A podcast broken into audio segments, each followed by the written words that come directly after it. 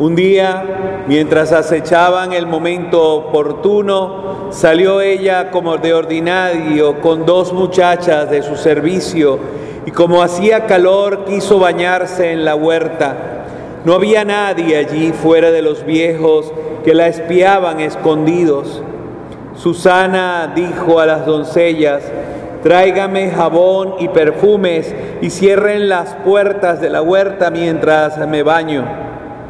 Apenas salieron las muchachas, se levantaron los dos viejos, corrieron hacia donde estaba Susana y le dijeron, mira, las puertas de la huerta están cerradas y nadie nos ve. Nosotros ardemos en deseos de ti. Consciente y entrégate a nosotros, si no, te vamos a acusar de que un joven estaba contigo y que por eso despachaste a las doncellas. Susana lanzó un gemido y dijo, no tengo ninguna salida. Si me entrego a ustedes, será la muerte para mí. Si resisto, no escaparé de sus manos. Pero es mejor para mí ser víctima de sus calumnias que pecar contra el Señor. Y dicho esto, Susana comenzó a gritar. Los dos viejos se pusieron a gritar también y uno de ellos corrió a abrir la puerta del jardín. Al oír los gritos en el jardín, los criados se precipitaron por la puerta lateral para ver qué sucedía. Cuando oyeron el relato de los viejos, quedaron consternados porque jamás se había dicho de Susana cosa semejante. Al día siguiente todo el pueblo se reunió en la casa de Joaquín, esposo de Susana, y también fueron los dos viejos llenos de malvadas intenciones contra ella, para hacer que la condenaran a, morir. En presencia del pueblo dijeron, vayan a buscar a Susana, hija de Colcías y mujer de Joaquín fueron por Susana, quien acudió con sus padres, sus hijos y todos sus parientes. Todos los suyos, cuantos la conocían, estaban llorando. Se levantaron entonces los dos viejos en medio de la asamblea y pusieron sus manos sobre la cabeza de Susana ella llorando levantó los ojos al cielo porque su corazón confiaba en el Señor. Los viejos dijeron, mientras nosotros nos paseábamos solos por la huerta, entró esta con dos criadas. Luego les dijo que salieran y cerró la puerta. Entonces se acercó un joven que estaba escondido y se acostó con ella. Nosotros estábamos en un extremo de la huerta y al ver aquella infamia corrimos hacia ellos y los sorprendimos abrazados. Pero no pudimos sujetar al joven porque era más fuerte que nosotros. Abrió la puerta y se nos escapó. Entonces detuvimos a esta y le preguntamos quién era el joven, pero se negó a decirlo. Nosotros somos testigos de todo esto. La asamblea creyó a los ancianos que habían calumniado a Susana y la condenaron a muerte. Entonces Susana, dando fuertes voces, exclamó, Dios eterno, que conoces los secretos y lo sabes todo antes de que suceda, tú sabes que estos me han levantado un falso testimonio y voy a morir sin haber hecho nada de lo que su maldad ha tramado contra mí. El Señor escuchó su voz.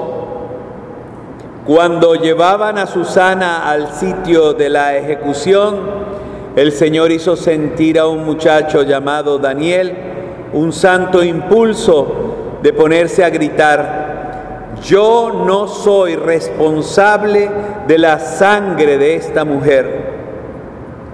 Todo el pueblo se volvió a mirarlo y le preguntaron, ¿qué es lo que estás diciendo? Entonces Daniel, de pie en medio de ellos, les respondió, Israelitas, ¿cómo pueden ser tan ciegos? Han condenado a una muerte a una hija de Israel sin haber investigado y puesto en claro la verdad. Vuelvan al tribunal porque esos le han levantado un falso testimonio. Todo el pueblo regresó deprisa y los ancianos dijeron a Daniel, ven a sentarte en medio de nosotros y dinos lo que piensas, puesto que Dios mismo te ha dado la madurez de un anciano. Daniel les dijo entonces, separen a los acusadores lejos el uno del otro y yo los voy a interrogar. Una vez separados, Daniel llamó mandó llamar a uno de ellos y le dijo, viejo en años y en crímenes, ahora van a quedar al descubierto tus pecados anteriores, cuando injustamente condenabas a los inocentes y absolvías a los culpables contra el mandamiento del Señor. No matarás al que es justo e inocente. Ahora bien, si es cierto que los has visto, dime, ¿debajo de qué árbol estaban juntos? Él respondió, debajo de una acacia. Daniel le dijo, muy bien, tu, mentira te va a costar la vida, pues ya el ángel ha recibido de Dios tu sentencia y te va a partir por la mitad. Daniel les dijo que se lo llevaran, mandó traer al otro y le dijo, raza de Canaán y no de Judá. La belleza te sedujo y la pasión te pervirtió el corazón. Lo mismo hacían ustedes con las mujeres de Israel y ellas por miedo se entregaban a ustedes. Pero una mujer de Judá no ha podido soportar la maldad de ustedes. Ahora dime, ¿bajo qué árbol los sorprendiste abrazados? Él contestó, debajo de una encina. Replicó Daniel, también a ti tu mentira te costará la vida. El ángel del Señor aguarda ya con la espada en la mano para partirte por la mitad. Así acabará con ustedes. Entonces toda la asamblea levantó la voz y bendijo a Dios que salva a los que esperan en Él. Se alzaron contra los dos viejos, a quienes con palabras de ellos mismos Daniel había convencido de falso testimonio, y les aplicaron la pena que ellos mismos habían maquinado contra su prójimo. Para cumplir con la ley de Moisés, los mataron, y aquel día se salvó una vida inocente. Palabra de Dios. Nada temo, Señor, porque tú estás conmigo. El Señor es mi pastor, nada me falta. En verdes praderas me hace reposar y hacia fuentes tranquilas me conduce para reparar mis fuerzas. Por ser un fiel, un Dios fiel a sus promesas, me guía por el sendero recto. Así, aunque camine por cañadas oscuras, nada temo, porque tú estás conmigo tu vara y tu callado me dan seguridad. Tú mismo me preparas la mesa a despecho de mis adversarios, me unges la cabeza con perfume y llenas mi copa hasta los bordes. Tu bondad y tu misericordia me acompañarán todos los días de mi vida y viviré en la casa del Señor por años sin término. Honor y gloria a ti, Señor Jesús. No quiero la muerte del pecador, sino que se arrepienta y viva, dice el Señor.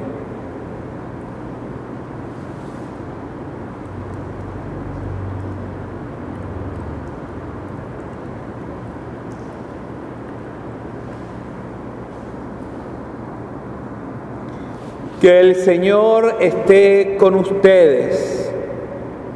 Lectura del Santo Evangelio según San Juan.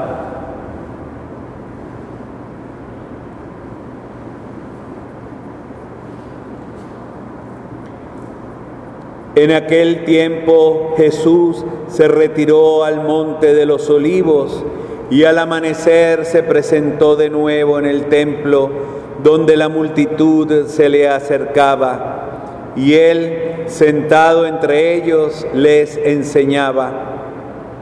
Entonces los escribas y fariseos le llevaron a una mujer sorprendida en adulterio y poniéndola frente a él le dijeron, Maestro, esta mujer ha sido sorprendida en flagrante adulterio. Moisés nos manda en la ley apedrear a esas mujeres. ¿Tú qué dices? Le preguntaban esto para ponerle una trampa y poder acusarlo, pero Jesús se agachó y se puso a escribir en el suelo con el dedo. Pero como insistían en su pregunta, se incorporó y les dijo, aquel de ustedes que no tenga pecado, que le tire la primera piedra. Se volvió a agachar y siguió escribiendo en el suelo. Al oír aquellas palabras, los acusadores comenzaron a escabullirse uno tras otro, empezando por los más viejos, hasta que dejaron solos a Jesús y a la mujer que estaba de pie junto a él. Entonces Jesús se enderezó y le preguntó, Mujer, ¿dónde están los que te acusaban? Nadie te ha condenado. Ella le contestó, Nadie, Señor. Y Jesús le dijo, Tampoco yo te condeno. Vete y no vuelvas a pecar. Palabra del Señor.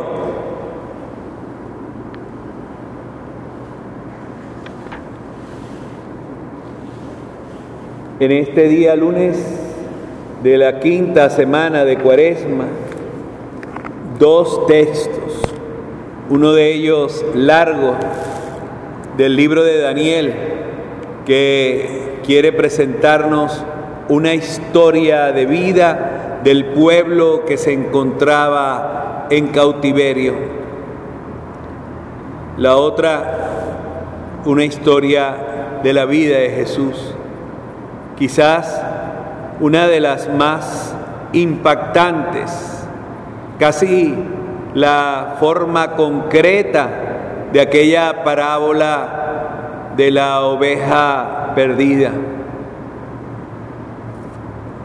dos mujeres que pudiésemos identificar en este momento con nuestra tierra, con ella que inocente ha sido abusada tantas veces por nosotros los que en ella habitamos, que le hemos exigido hacer nuestras complacencias que hemos olvidado que éramos sus guardianes y nos hemos convertido en sus victimarios. Una tierra que quizás se está resintiendo hoy y está de alguna manera también llamándonos la atención ahora que nos encontramos en cuarentena, encerrados en nuestras casas. Ella es la primera que pide casi de rodillas que comprendamos, que dejemos a un lado la supuesta inteligencia que tenemos los seres humanos, que está colmada de nuestro egoísmo, de nuestro fatuo egoísmo, que nos hace pensar que los abusos pueden pasar por debajo de la mesa. Pero además, otra mujer, la sorprendida en adulterio, ella, pecadora. Y las dos me hacen pensar en la iglesia de Dios, que es al mismo tiempo pecadora y santa, que demuestra delante de este mundo una terrible humanidad también ella, muchas veces encerrada en sí misma, mirándose hacia adentro, cuando debería salir a encontrar a aquellos que se han alejado, también porque ella los ha pateado fuera. Pero al mismo tiempo, una iglesia santa, llena de lo que se han dado a llamar los santos de la puerta de al lado. Esos santos que caminan en nuestras calles, que han hecho diferencia realmente entre un antes y un después de ellos. Gente que verdaderamente ha querido simbolizar, actuar y llevar un mensaje con sus vidas diferentes. ¿Y cuántos con el deseo de apedrear a la pecadora también quieren apedrear a la santa? Es nuestra madre. Así como nuestra tierra es nuestra madre y hemos de respetarla, también la iglesia lo es. Con todas sus arrugas, con todas sus debilidades, con todas sus flaquezas y pecados, porque Dios la sostiene y la está encaminando lenta pero seguramente hacia la santidad.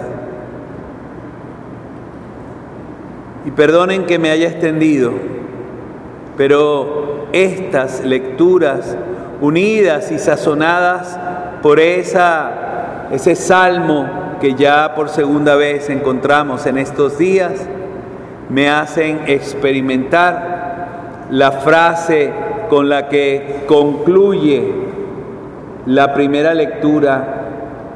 Aquel día se salvó una vida inocente y la que concluye el Evangelio, tampoco yo te condeno.